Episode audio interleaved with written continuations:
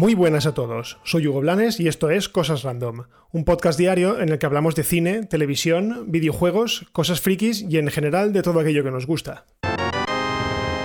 Ya tenía preparado el episodio de hoy y ha llegado Apple y me lo ha trastocado. Básicamente porque ayer por la tarde, a última hora, tuvo lugar la conferencia de desarrolladores de Apple eh, y que esto, pues básicamente no tendría mucha importancia en este podcast si no fuera porque eh, en dicha presentación Apple aprovechó para hacer un poco de bombo de su plataforma de streaming, de Apple TV Plus. ¿Y cómo lo hizo? Bueno, pues sacándose de la chistera un tráiler de la adaptación, de la esperada adaptación de Foundation, la serie de televisión basada en las novelas de Isaac Asimov y que, si queréis que os diga la verdad, mirando el tráiler, tiene una pinta impresionante. O sea, es que para nada parece una serie, eso parece una película realmente, y yo no quiero ni imaginar el dineral que habrá metido Apple ahí dentro para que salga una cosa medianamente digna, pero yo os digo que debe de haber metido muchísimo dinero porque la factura, al menos lo que estamos viendo en el tráiler, que por si lo queréis ver, os lo dejo en las notas del episodio, eh, es impresionante. La serie está protagonizada por Jared Harris, el hijo de Richard Harris, el que hizo de Dumbledore en las dos primeras entregas de Harry Potter, y por Lee Peace, eh, el protagonista, entre otras, de Hulk and Catch Fire, que es una de las series más chulas que hay sobre el mundo de la informática en los años 80 y 90.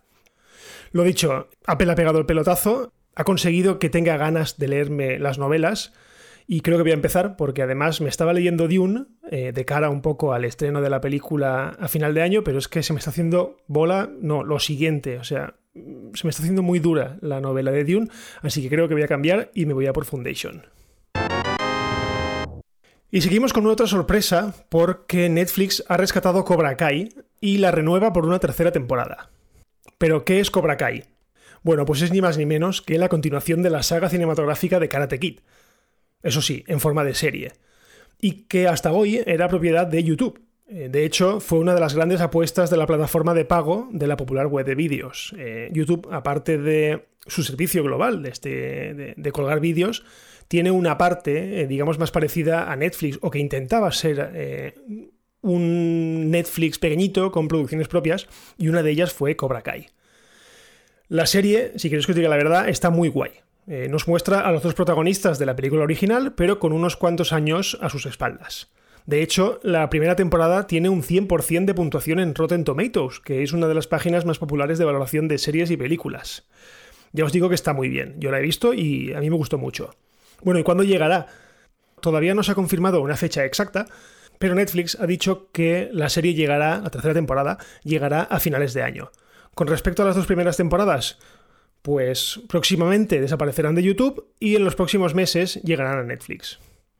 Así que bueno, es una buenísima noticia porque ya os digo que no se prodigaba mucho eh, YouTube en producciones buenas, pero esta particularmente a mí me gustó mucho. Más que nada por el tema de la nostalgia, por el tema de ver eh, cómo habían evolucionado los dos personajes principales. Así que nada, esperaremos a final de año para poder verla. Y ahora seguimos con una mala noticia porque nos ha dejado el mítico actor británico Ian Holm, conocido por el gran público por interpretar fantásticamente a Bilbo Bolsón en la saga del Señor de los Anillos. Ian Holm nos ha dejado a la edad de 88 años, pero no sería justo eh, recordarle solo por su papel en la saga de Peter Jackson. Recordemos que, aparte de Bilbo, fue el primer androide de la saga de Alien, concretamente fue Ash en la primera entrega, la de Ridley Scott, la que da miedo, vamos. También interpretó al sacerdote Vito Cornelius en la película de culto El Quinto Elemento y al profesor Fitz en la magnífica El Aviador de Martin Scorsese. Pero bueno, está claro que si hay un papel por el que Ian Holm fue reconocido mundialmente y por, y por el que entró en nuestros corazones, ese fue por el mencionado papel de Bilbo Bolsón en El Señor de los Anillos y también en la trilogía posterior de El Hobbit. Ahora os pongo un audio eh, de un trocito del Señor de los Anillos que además me gusta mucho y refleja muy bien la personalidad de Bilbo y la manera en la que el actor supo darle esa personalidad precisamente. Hoy es mi centésimo décimo primer cumpleaños. ¿Sí? ¡Feliz cumpleaños! Pero hay 111 años no son nada para vivir rodeado de tan excelentes y admirables hobbits. No conozco a la mitad de vosotros la mitad de lo que desearía y lo que deseo es menos de la mitad de lo que la mitad merecéis. En definitiva, un actor todoterreno que nos deja, pero que deja detrás de sí eh, una colección de papeles memorables. Y seguimos con noticias sobre fallecimientos porque ha muerto el ingeniero de sonido, compositor y arreglista Josep Llobel. Y sí, puede que a la inmensa mayoría de vosotros no os suene para nada este nombre, pero seguro que a los más veteranos del lugar os suena una de sus piezas más famosas.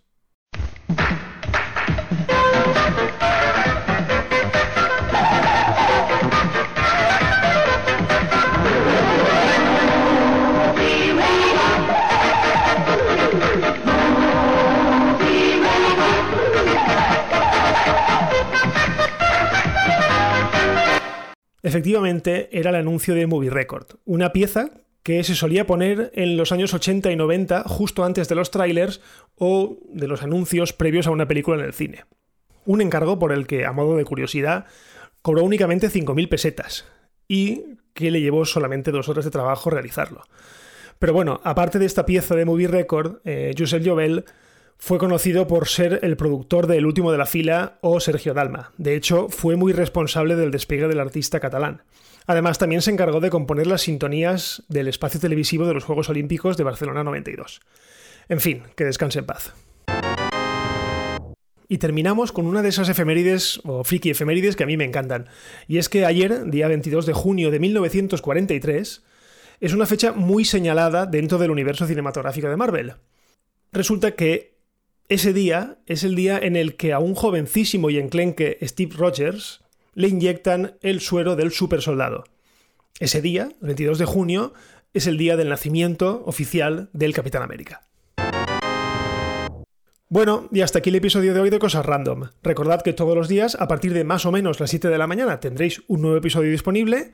Eh, y ya que estamos disponibles en todas las plataformas, pues si os gusta, ya sabéis, dejad un comentario, dejad valoraciones, compartid. Si me queréis leer, estoy en Twitter en arroba Hugo eh, y si no pasa nada, pues nos escuchamos mañana. Adiós.